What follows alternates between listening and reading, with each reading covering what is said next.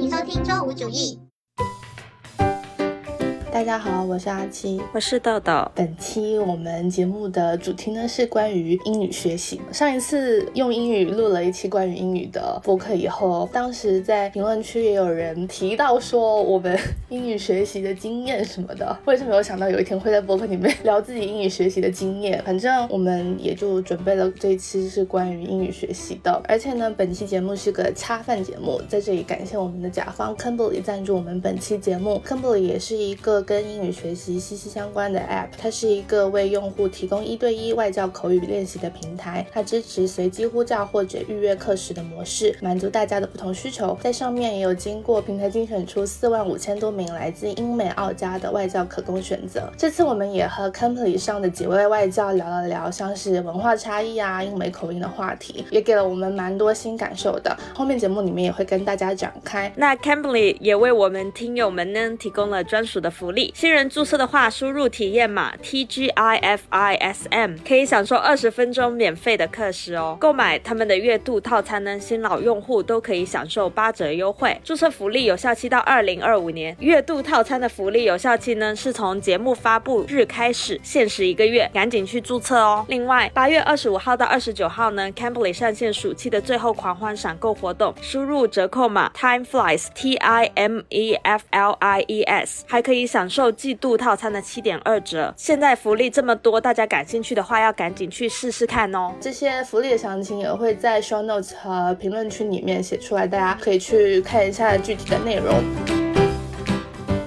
那我们先来聊一聊我们自己在英语学习上的经验和体会。我们应该是大家普遍中国人都是从小就开始学英语嘛。然后我记得以前小时候我还是蛮不喜欢学英语的。小学的时候吧，我还蛮抗拒学英语的。我那时候就跟我爸妈讲说，我以后又用不到英语，我为什么要学英语这样子？你为什么这么小就觉得自己以后用不到英语？我不知道，那个时候就觉得学习很痛苦，然后要多学一门感觉好像以后用不到的语言是一件很费。的事情，所以我当时的论据非常的坚定，就觉得说自己以后一定用不到英文，那我为什么现在要刻苦努力的学习？我非常斩钉截铁的跟我爸这样子讲，然后他们现在都还拿这件事情取笑我。我倒是从小蛮喜欢学英语的，英语一直是我各个科目里面比较喜欢的科目。上英语课的话，我会比上数学课要开心。就从小一开始是就是这样子是吗？对，但是我好像跟你说过，就是因为我爸以前在澳洲读书嘛。哦，你有一个背景是吗？对，但是我觉得呢，那个倒不是因为我喜欢英语的原因，那个倒成了就是我学习英语路上一个障碍。真的吗？为什么？也不算障碍啦，就是说我小时候还蛮烦这件事的，因为小时候老师会布置很多那种英语作业是回家读给爸妈听，那别的父母可能不太懂英文嘛，然后你念什么，他们就是嗯嗯嗯啊啊，然后帮你签个字就行了，对吧？那我爸呢，就会特别认真听我在念什么，然后他还会纠正我发音什么的。因为这种事情就跟他吵了很多次。你吵的点是什么？你是觉得他念的不对是吗？对，他就跟我说这个不是这样念的，这个应该念什么什么什么。然后我说不是，老师就是这么教的。他说你们老师是错的。我说你才是错的。吵架，而且我吵完还会哭，就是吵到哭。但其实这样想来，说不定真的是老师是错的耶。对我现在想起来也觉得老师也有可能是错的。但是我小时候就是觉得老师教的一定是对的。不过也也有可能。就是一些口音有差异吧，因为他在澳洲念的嘛，然后可能有一些澳洲口音，然后老师教的有可能是美式发音之类的，我觉得。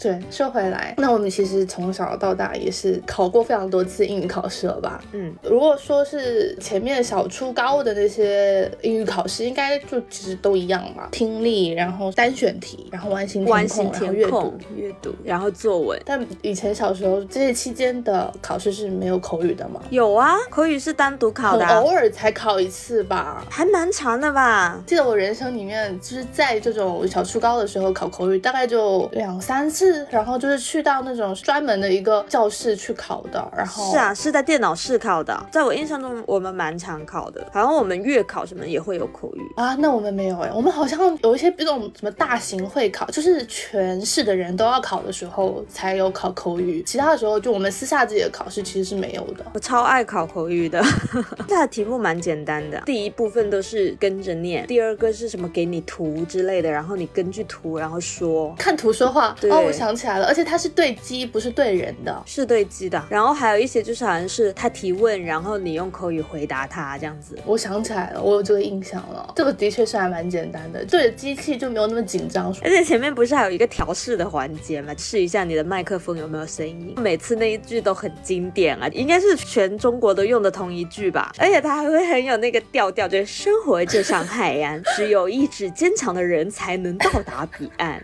你是连那个调调都要学是吗？对对，我完全没有印象这句。怎么可能？我之前还刷到，我忘记是微博还是什么的，就有人提到这个，然后就引发了一些共同回忆耶。我真的完全没有这一段呢，也有可能是我记忆力不好啦。不会吧？这句话很经典，就有的话可能会记住。嗯，anyway，但我觉得这种小初高的口语考试就是比较简单。后面我们不是为了出国读书还考过雅思吗？我觉得他们的那个口语考试就是比较紧张的那种，因为是对人，而且就实际的对话上还是有一点点差别和那种，而且比较 freestyle 一点，我觉得。但他也还是会给你一个具体的主题嘛，那个是抽签的嘛。但他不是前面跟你稍微搜索一下，就让你抽题，然后你就可以根据那个题大概说一两分钟。但是他会继续根据你的回答追问嘛，他也有可能是根据你的回答里面就是跟你对话这样子。你当时有觉得口语紧张吗？或者比较难什么的吗？考之前其实还是蛮紧张的。但你那个是因为考试紧张，还是因为需要跟人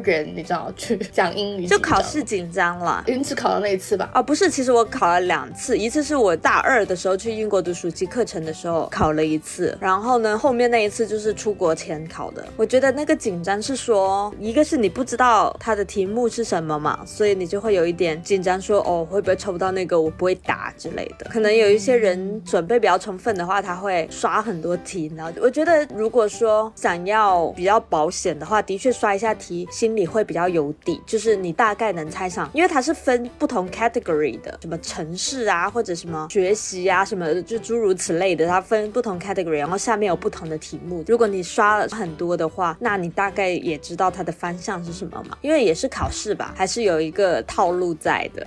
所以很多人他是刷了这些题库，他会练习那个答案要怎么去说。我当时就主要还是担心说自己抽到一个不太会讲的题目，但这种不太会讲，不是说英语不会讲，而是说可能连中文我都讲不太出来什么。我记得有个什么题目是类似什么动物园还是什么，就问你说你喜欢什么动物之类的吧。你让我用中文讲，我可能也就说出来哦，我喜欢孔雀，就这种这种程度。然后用英语我就更死。我觉得有有个问题是，有时候在考试过程中脑子会空白，脑子空白的话，你就会憋不出下一句话。但是我记得我两次考嘛，第一次就是在英国考的那一次，我记得他那个题目是说一个很 random 的题目，他是说在你的 hometown 有什么地方让你记忆深刻或者让你很留恋之类的那个意思。然后我就在脑子里面死想这是哪里，但我真的想不到。然后我最后说了一个 shopping mall，你知道吗？我就而且我就我就因为那个那个 shopping mall 我比较常去，就逛街嘛，就没有什么其他地方，也不是旅游城市。然后我当时脑子真的憋不出来一个地方，我就是在想不行，我要快点回答。然后我脑子就只蹦出了那个地方，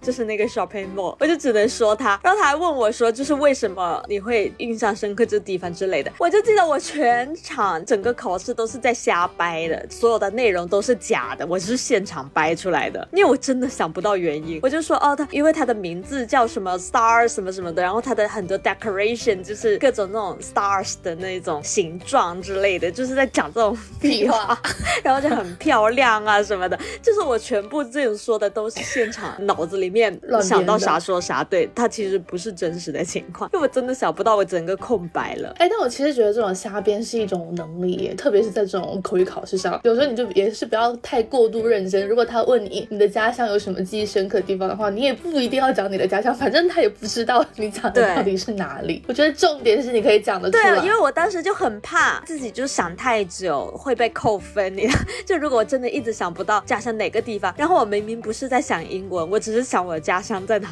哪个地方让我印象深刻，结果就在那边呃。了很久，就就不好嘛。然后我第二次考的时候，那个题目是聊 AI，你知道吗？你觉得 artificial intelligence 能不能代替人类？我就要回答说，我说我不觉得它可以代替，巴拉巴拉，就是 AI 可能有它自己的那个强处，但是人类也有它的优点，不能被机器替代之类的。这边也是瞎扯了一轮。我觉得就有点像是说你写作文，但是你要把它变成对话来呈现出来。因为我觉得这种题目其实蛮像一个 essay 题的。对，我也觉得蛮像。平常比如说我们朋友之间的聊天，也很少会聊到这种话题吧。雅思考试它其实就是听说读写，刚刚口语讲完了嘛。那这三个里面，你觉得比较难的是哪个？读写，听的是最简单的。我们之前也讨论过嘛。听力我真的是裸考八点五。但是后面那两个就 他标准吧，就是通过了，通过的标准。读对我来说是我读的速度比较慢，读英文的速度，因为我我读中文特别的快，一眼看三行的那种。然后呢，我就读英文就觉得自己读的特别慢。一读快的话，你就会忽略掉它到底什么意思，你要回过头再读一遍，就是这个读一个第二语言的问题吧。所以呢，我就觉得雅思考试的时候阅读那怕还挺赶的那个时间，因为它都是一大段一大段的。其实你。你是因为读得慢，所以你觉得时间比较赶，是吗？但其实你还是读得懂的，读得懂是读得懂，但是没有那种像读中文的那种很流畅的感觉，就是你要慢慢读，然后它又是很大一段，对，而且雅思里面很多那种长句，然后你那些题目，你不是看完，你可能还要回去找嘛，找又要时间，就算是你做了笔记，可能做的笔记也有一点差异吧。我记得当时做阅读题，就算是小初高的英语考试，就是你翻到阅读的时候，你先读。读一遍题目嘛，就看题目要问什么，然后你再去读原文，在读的过程中就画出该读题目需要的答案，是会快点。但是，但是对于英文来说，对我还是会有一点觉得说，比如说你前面读的题目，我也会忘了一点，然后在实际读的时候，你就会再要去找回你刚刚没有找到的地方。就我觉得这个还真的过程挺费时的。通常我审题的时候，就会大概记得它有什么关键词，我在读的过程中就会把那关键词找出来。如果已经看到有答案的。话我就会回去把答案写了，边读的时候我就在边做题了。时间上我就觉得还可以。嗯，写作的话呢，我写我我写作也是真的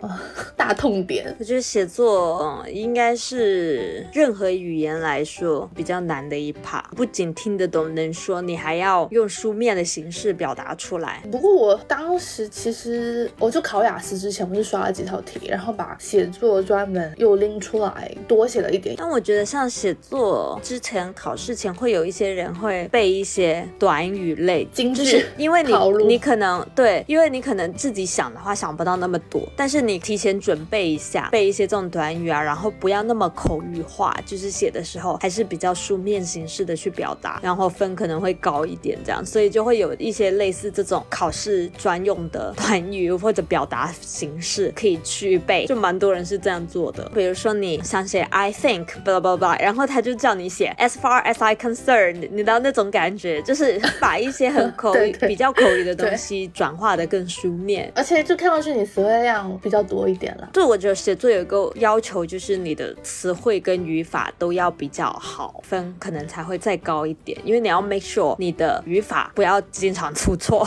然后再加上你用的词汇也不是需要说太难的词汇了，但是可能也不要过于口语化，反正就是找一些替代的词汇。我看到也有很多这种练习，就是你可以把平平常简单的词汇替换成一些更书面、更深的词汇吧，就是或者说一个中文，你能想到它能能怎么表达它的各种形式，这样子。好，那你觉得就我们说了这么多考试，你有没有学习经验可以分享一下？其实语言学习最重要的还是 practice，就是真的是多说多练吧。我觉得这个肯定是所有语言学习的一个基础。而且我觉得那个频率你肯定是要提高的，没有办法以一个很平常的频率，然后你说你。想要提高语言，我觉得很难。对，就是我觉得你要提高语言的成绩，你肯定是先多练、多说、多写，在这个基础上，可能还加入一些小技巧，帮助像我们刚刚说的，比如说你做阅读的时候，你要按照这样的顺序去去审题去做，可能会提高你的阅读速度。然后你写作的时候，可能背一些什么短语，就这类的小技巧去加入在你的英语的考试上，就可能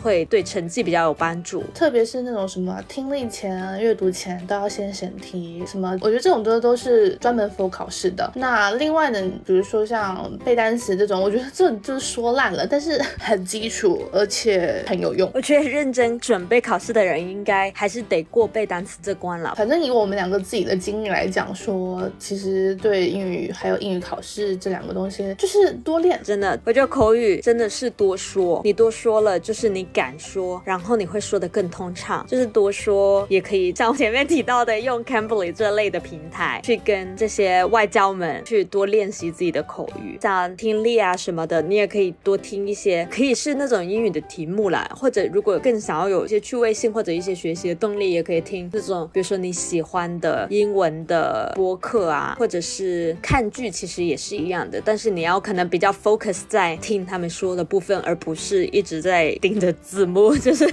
要 pay attention 一点他们实际用的，比如说用什么词，或者他们怎么怎么表达这个句子，就是比平时看剧要多加一一个心。我其实我非常推荐大家看老友记，因为然后就可以看很多遍，所以你第一遍的时候可以带字幕的看，你就是先把剧情捋顺，你知道他们在讲什么，然后你之后重新看的时候，你其实可以只看英文字幕，这样子就会比较好的去练你的那个语感还有听力。我觉得一开始不一定都听得懂，你可能听个七七八八，然后持续的听，其实是还是对自己听力有帮助的。然后阅读的话，还是可以多读一些外文书籍，就是英文书籍。我觉得书籍说实话有点难，但是可以看一些文章。对，就是那种短的也可以，像那种 New Yorker 或者是什么，对，或者是跟你感兴趣的方面，其实也可以。有些人会看那种 Economic 之类的，就就经济报之类的。Economic 这个这个兴趣也太硬核了吧？有啊，不也有可能就他们日常的工作就是相关呐、所以他们反正要看这类的资讯就看英文的。的确是。然后我之前高中的时候，就会有一些同学，就是英文比较好的同学，他会看英文原版的《哈利波特》，他本来就很喜欢《哈利波特》嘛。那这样子其实也挺好。嗯那写作的话，我觉得最基础就是背单词了，就我们刚才说的。背单词练语法，其实阅读对写作也有一定的帮助，就是你看他阅读的表达形式，你看多了的话，其实对我觉得有点相辅相成吧。，对你自己也可以就学着用。嗯，也讲到口语那一旁嘛，提到说其实口语就是你要多跟实际的人去练。然后我们两个呢，大学生活开始呢就比较多的去使用英语。那我们现在也可以来聊一聊实际使用之后的一些体会和感想。我们大学是一个全英教学的大学，就所有的上课、考试，我们在学习上所有要做的东西，包括我们的系统、老师都是英文的。我觉得你可以理解，就是说，除了学生之间的对话是用中文，其他的相关学校的东西，其他全都是英文。对，所以我们也等于是提前适应了出国的环境，就跟其实跟我们之后在国外读研究生是几乎一样的吧，在学习的上是没有什么区别的。嗯，差不多。去了国外读研究生的话，就再加上了一个生活环境也改变了，就不在中国生活嘛，整个语言环境都换成了英文。嗯不过读书的时候学的那种表达方式，跟他们可能更口头表达、更 native 一点的表达，还是有蛮多区别的。所以这就导致了很多可能在中国学习的英文的学生，他没有太多的实践的经验，他在跟外国人沟通的时候，或者出国旅游玩的时候，会经常遇到听不懂的情况。听不懂吗？对啊，我感觉好像听不懂比较少，但是就是不知道怎么表达自己会比较多，会不会？那都有，但是听不懂是因为他的表达形式跟你想象中他想说的话其实是有很大的差异的，就是你以为他会这么说，有出入的。但他其实不会这么说。我觉得这是口语和书面的差异，学术英语和日常生活英语的差异。对，就很多人觉得说，课本上学的英语，经历了那么多次的英语考试了，其实就大家从小升初，或者有些人也考过什么雅思，或者大学里面四级、六级这种，都是英语考试。考了那么多年的英语是，学了那么多年英文，但是在实际用的时候，就是你在跟别人对话，你很难操作，就是它有个 gap 在那儿。学习上面的英语和实际使用的英语还是差很多，就是你没办法把理论上的学过的英文实际应用。就我这次跟 Cambly 上的外教们也聊到了这种英语表达上面的事情。就比如说，我我这里举个例子啊，他意思是说你的啤酒已经不新鲜了，我再给你买一杯吧。就我们可能说 Your beer is not fresh anymore. Let me buy you a new one. 但是呢，他们可能就不是用 not fresh，而是用 flat，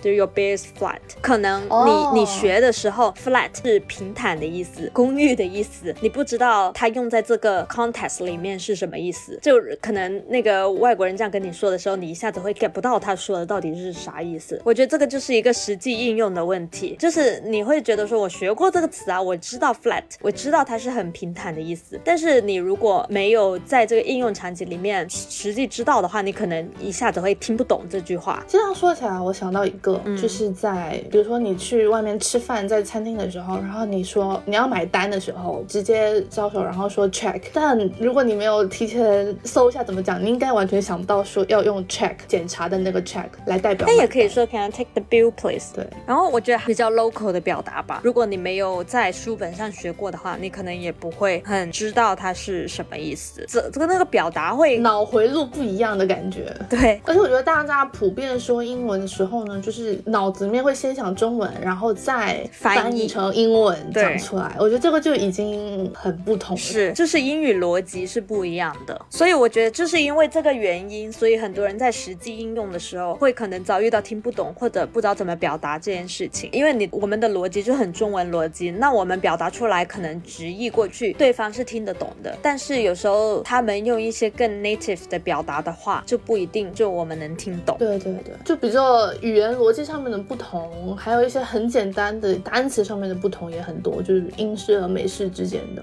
真的还蛮不一样的。我觉得也有一部分的原因是因为从小学习的大部分是美式英语的教材，然后我们研究生是在英国读的嘛。那英式英语，我觉得在很多日常的表达上跟美式是有蛮大的区别的。而且你还交了一个英国男朋友，然后我还看了非常多英式的电视剧或者是英国的综艺，非常地道，嗯非常 local。就我觉得是完全不同的世界也说实话。之前不是列了一下，就是那个，因为在跟 Tembly 上的一些英国外教讨论的时候，我们聊到了一些英式跟美式单词之间的不同嘛，我就写下了一些衣食住行类的英文单词，可能我们的日常学习是美式居多，那英式的表达就比较不一样。如果不熟悉英式英文的人，可能会看不懂。比如说，jumper 就是美式英文的 sweater 毛衣，然后 trainer 就是 sneaker 运动鞋。食物的那边我写了一些我们以前在 supermarket 会看到的，比如说 aubergine，是茄子吗？对，就是 eggplant。squash 就是 pumpkin 英文的南瓜。他们还有那个这个这个我觉得很奇怪，就英国人说薯片是 crisps，但是美国人用的是 chips，但是英国人说 chips，美国人说的是 fries。英国说要吃薯片，can have the crisps，美国人说的是 chips，但是英国人说 chips 带指的就是薯条，美国人用的是 fries，就 French fries 的 fries。好乱哦。我觉得他们这个应该自己也有点乱。我之前只看到这个觉得很好笑，就是 我也是后来才意识到，英国人说橡皮擦是 rubber。哦，美国是 eraser 是不是？，对，是 eraser，但是 rubber 美国就是用 rubber 说是避孕套，因为哦 rub 就是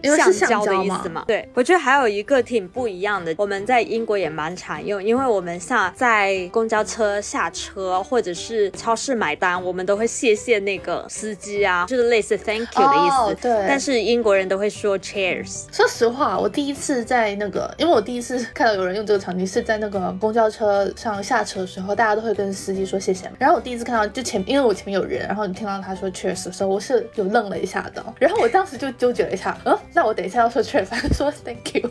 我真的一瞬间纠结了，对，后来发现用的真的很多，而且他们都是 cheers mate。很多很多。你知道澳洲，其实英国也有少部分人这么用，但是澳洲用的比较多，就是谢谢可以用它 t a 它。啊，这样子不是很像一个语气词吗？英国你这样用别人也懂，但是没有那么多。然后澳洲是有那么用的。哎，你知道我刚刚翻到，我发现原来 check please 就是你刚刚说买单的部分，check 是美国的说法，然后英国是 can I have the bill。哦，原来是这样。因为我好像说 check 会多一点，就是一个词，而且有时候其实那个服务员不是在你桌边的嘛，他可能很遥远，就是你要讲一句话真的很长哎、就是招手，然后 Can I have the bill，我就很累。我每次都稍微做一下那个 check 表情，他大概就知道了。就我觉得这个真的，如果我们一开始书本上学的都是美式的话，那看到这种英式的词语啊或者表达形式，还是会挺 confused 的。对，就是反应不过来。或者你根本其实就不一定知道那个词语。但说实话，就这种也知道是什么意思，但你要使用的时候，你可能下意识还是会选择美式的，我现在是被迫使用英式的，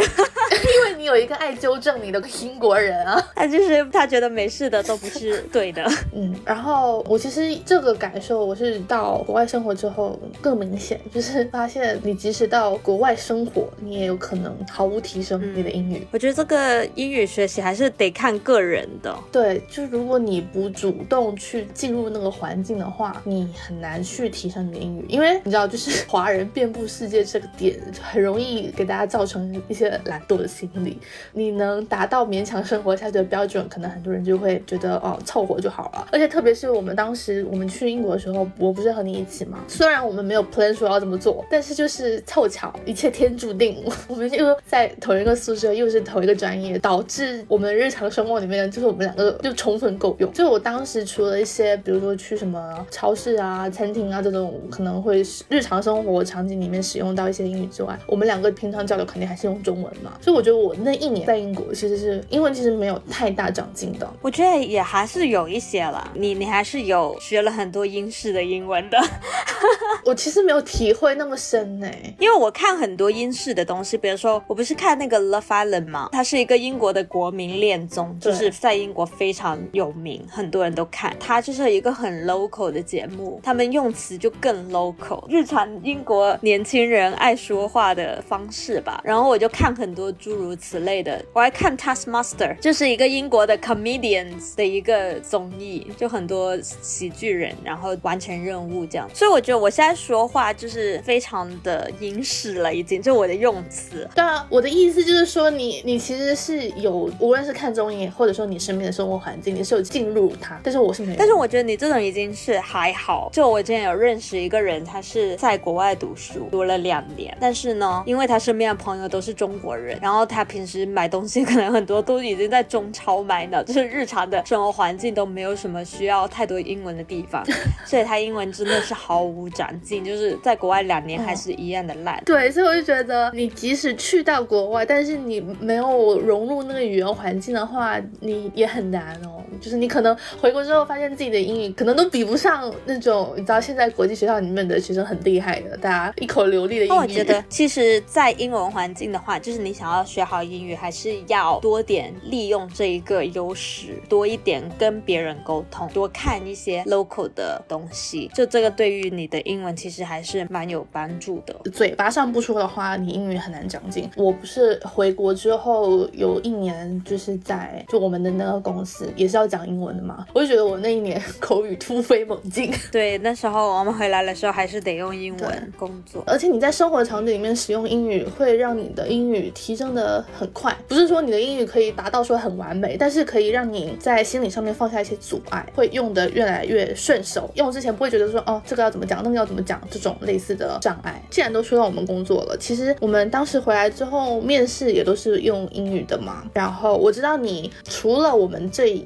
个公司的那个英文面试之外，其实你还有其他的英文面试嗯的经验，有面过几个吧？我觉得像是比如说准备面试的话，肯定和中文面试是大部分是一样的。比如说你要提前准备你的简历啊，然后你的一些相关的项目经历或者学习经历这些，你都是要提前准备好一个答案的。而且网上不是有很多那种面经吗？就是很多人分享说，在面试里面经常出现的问题的类型是什么？即使你是用中文去面试的话，你也是要提前准备的嘛。其实我觉得英语面试也是差不多是一样的，不过你要把那些答案在自己脑子里面提前整理成英文，提前去熟悉一下。对，因为我们面试其实跟中文面试，因为它说到底还是个面试嘛，所以它还是会有很多面试的基本东西，比如说你的自我介绍、各种的经历、优点，然后或者你为什么要投这个工作，或者你为什么适合这个工作，这种基础的问题都会出现。我觉得英文的 point 就是可能是这份工作它其实是需要用到英文的，所以他也要看你的英文能力、你的流畅度、你的表达能力之类的，就是等于在一般面试上再加一个 英文能力的需求。对，而且就因为像是你，因为你男朋友不是外国人嘛，所以你其实你一直都有在长期的使用英语。但是我就觉得，如果大家平常没有这个语言环境的话，你可能呃面试的时候会担心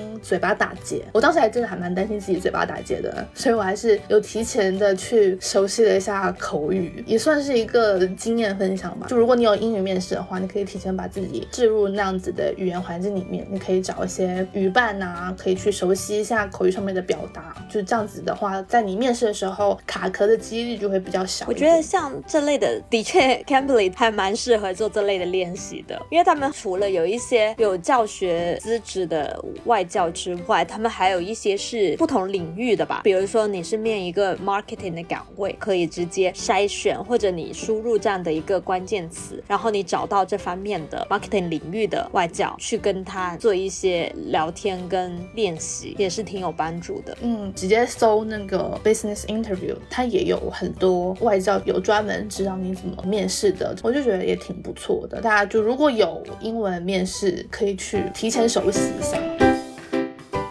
从小到大，如果说要熟悉语言环境或者提到口语的话，我第一个反应永远都是就是找外教。哎，的确不在一个国外的语言环境的话，找外教是一个比较接近的形式。我们以前是高中的时候就有配两个外教的，我们好像每周会上呃两次的外教课。我们初中也有外教，每周上一两次课吧，好像到了初三才没有的，因为初三那时候就开始备考，就初一初二都有。哦，我们也是，我们是高一高二，然后高三就没有了。然后，但是我。第一次接触外教其实是小学的时候，小学我妈把我送去了一个英语夏令营，这么早。然后英语夏令营一个班呢，就是十来个人吧，两个外教，一个助教，十来个人还蛮少的耶，就完全是小班教学。对，当时对于外教的印象就是觉得他们很还蛮有趣的，因为这外教跟我印象中老师的形象很不一样，学校的老师的形象就特别严肃，然后一定要坐在教室上听课这种感觉。然后当时去了，因为是英语夏令营嘛，所以他的。形式就比较不一样，它很多是那种，比如说你围着一圈啊来讲课的，或者是经常要走到外面去，去公园啊什么的，校园里面走啊，然后就会有一些在户外的教学的课程内容，就觉得哎，为什么外教这么的有趣？就是连他们教学方式都一点都不严肃，就是特别轻松的那种，然后他还会跟你像朋友一样聊天，我就觉得那个形式差的很多，所以当时还挺喜欢这种轻松的语言学习环境的，就觉得比较。没有压力，就感觉聊英文就成了一个很放松的事情，就是上一个游戏一样，就不像在学校里面学的那么的严肃。我也觉得，因为我当时在高中的时候，我们那两节外教课可以称得上是整个星期里面最轻松的两节课了。对，它就是会用一些很有趣的形式来教你一些英语的表达。嗯，我高中的时候也有去过一次英语的夏令营吧，但是我当时是去到英国，那是我第一次去英。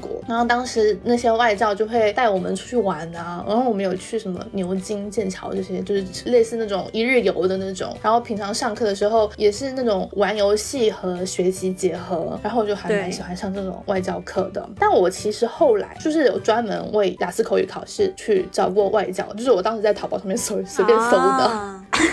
你还有这个途径，还蛮贵的，我记得。但如果你当时知道 Cambly 的话，你就不用在淘宝搜了。哎，当时真的没有这种，当时都是一些你要不然就是去机构那种啊，找那种一对一那种，好贵好贵，可能一节课两三四百都有。我当时就不想要花那么多钱，我说哦，淘宝上有没有呢？就是淘宝上面搜一下也有，然后我就在淘宝上买了。我可能练过一两次吧，它是那种打电话嗯的形式的，我觉得一般般吧。我觉得淘宝的那种你。很难知道他怎么挑选外教，就是他有没有这方面经验之类的。对对对对，他没有资质的那些。但是如果你当时有用 Cambly 的话，有个好处就是他们有很多有教学资质的，或者是可能有很多是有当过雅思老师啊，有雅思教学经验的这类的，就会比较有帮助。对，就是如果你是需要准备考试的话，你也可以直接在他们平台上面直接搜雅思，就是有跳出非常多相关的东西。哎，但有什么办法呢？那个时候就是。科技还没有那么发达，不过我以前找这种口语老师的外教的时候，我还是很紧张的，因为那个时候也还不会，不其实不太会真的讲英语的那种嘛，所以然后而且自己本身就是有点社恐，就很担心冷场。每次在打电话给那个外教的时候，我都很紧张，就是我要一直在心里面做好准备，就光做这个准备我都要做很久吞好自己要说什么，然后才把那个电话打出去。我觉得，因为我也是社恐的人嘛。所以，我其实这这一次就是我们尝试在 c a m p l y 上跟外教聊天的时候，我也蛮紧张的。倒不是紧张说英文，就是对 然后跟陌生人聊天还是有一定的你知道社恐的特质的。但是呢，我觉得 c a m p l y 上有个好处就是它的那一些外教介绍，它不是有视频吗？然后它下面还有它的简介，我觉得可以从它的视频和它的简介感受到这个人是不是一个比较随和、比较好聊的人。然后很多简介他们都会说我是一个 calm and patient 的人，或者是 I'm always patient with my student，或者是有一些是我很爱跟我的学生们聊天呐，很爱了解他们的文化，就是都很 friendly。觉得这一些简介跟他那一个视频的介绍会让我更安心，就是缓解我的紧张感。我也觉得，而且他们那个简介不是有文字，然后也有视频版嘛？其实我觉得那个视频版真的帮助很大，就是你可以通过那个视频去感受一下那个外教的气质跟你的符不符合，是不是你想找的类型。我在上面看了好多好多外教的视频，有一些外教还蛮妙的，他们会给自己做特效，这很可爱，会有那种出场的音效，然后还会有那种字幕跑出来，这种你一看就会觉得很热情、很友善的这种外教，我就会大大减少我社恐的压力，就会觉得 OK，就是如果我冷场的话，但对方应该不会尴尬吧？他应该可以就是把这个话题继续下去。而且我我也是，我其中聊了一个叫 Matt 的外教，我当时选他来聊的原因，就是因为我看到他的那个简介里面聊到说他在很多不同国家里面都待过嘛，然后他最长的有在中国待了三年，所以我就想着说，嗯，那他在中国待了三年的话，我们可以聊一些文化差异的问题，就是他肯定也深有感受，就应该不会话题枯竭或者尴尬吧，所以我就选了他来聊。就是我选他的原因是因为我看到他这一个 description，对，我就觉得哦，那大家可以聊聊，比如说中国的食物，大家觉得中国食物怎么样啊？英国食物他觉得怎么样啊？然后交换一下意见呐，这样子，因为他在这边生活了三年，也比较有了解嘛。我当时是直接在他那个搜索栏里面，我搜了 China 还有 Chinese，也找到一个还不错的外教，就是还挺年轻的一个女生，她叫做 Lily，挺不错的。就她也是那种类似父母是国际学校的老师，所以她跟着她爸妈也是到处去各种国家。她在中国待了五年，会说一点点中文，然后还去过泰国，现在在巴西。我就也聊得蛮开心的，就是有一些共同语言，但是还可以同时跟他聊一下在其他国家的经历，这样子。我觉得就是在这种平台上面跟外教聊，你可以看到很多不同的人生经历。就我觉得有些人可能是奔着学习的目的去聊的，就是他想要怎么考好雅思或者考好托福，诸如此类的。也有一些可能你奔着只是想提升一下自己的英语水平，真的是想找个人闲聊，然后就可以还可以聊一些有趣的话题，这也挺好的，就是满足不同的需求啦。我觉得，而且就是 c a m e 上面还有那些评分机制嘛，就我刚刚不是提到说我在淘宝上找的时候，其实没有一个老师的资质可以给我看，所以我我其实都不太知道对方的经历啊、经验呐是怎么样的，就有一点太 random。但是 c a m e 上面它是有评分，然后还有学员的评价，它还好像还有一个自己的 title 吧，就是叫做超级外教，就你可以根据这些评分评价去选择。它的评分体系跟它的那个的评价还是蛮重要的参考的标准，因为你不知道选谁的时候，可能那些什么四点九分、五五点零分的超级外教还是挺靠谱的，你就可以很容易就是先选这一些外教去试一下。如果你实在是担心自己不会讲或者讲不好的话，可以先选择年龄相仿的或者同性别的，去降低你的那个心理的门槛，就会觉得说跟这些朋友会比较好沟通通一点，就不会有那种面对老师上课的那种紧张感。然后如果你习惯了之后，想去找老师聊的话，可能也会更轻松一点。而且我那天其实看到，我们之前不是有抱怨过我们两个的语法稀烂吗？在讲口语的时候，然后我那天看到 Camly 上面它那个就是个人资料的选项，它就可以选说让外教帮你是呃，你每一句出错的时候都帮你更正，或者说是偶尔更正，或者是不更正，就是可以给到你这个选项给你。或者说如果你跟他讲说你有这个语法的问题的话，他也可以就是帮你做到每一句更正这样子，还蛮 蛮适合我们这种语法稀烂的人的。对，我觉得有一些人他自己说语法的时候，可能没有留意到有没有说错，因为很难在说的时候思考。外教可以帮你去留意到这个问题，然后及时的纠正的话，还是蛮有用的。我觉得外教总体就是有一种亦师亦友的感觉。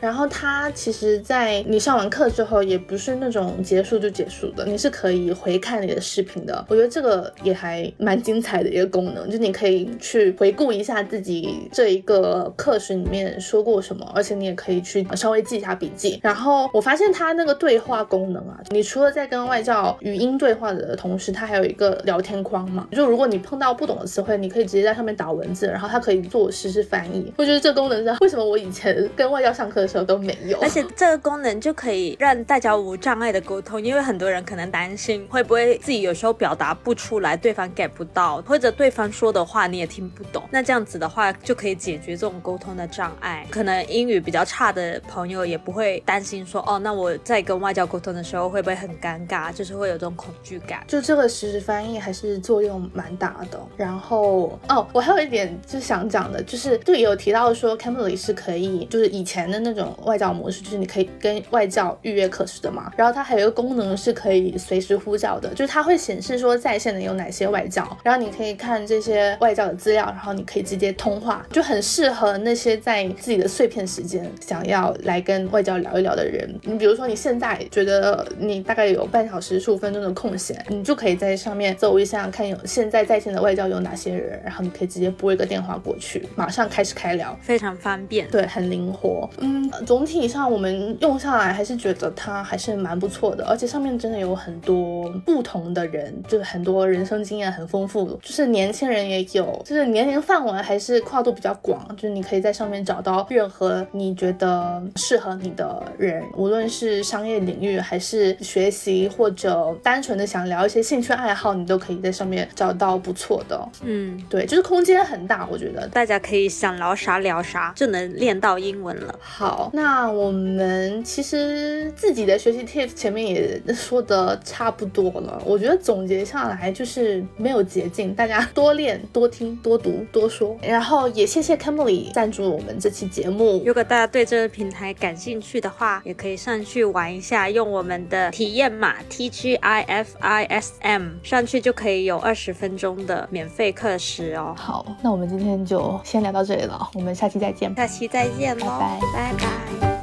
My name's Matt. My name is Robin. Hi, my name is Kayla. Nice to meet you. Nice to meet you too. Well, Yeah. you can speak Chinese. 呃，我会说英文。 Go. You can see the town and this, the waves and the beach. Beautiful. That's what a beach should look like, not like the UK. The UK is boring. yeah.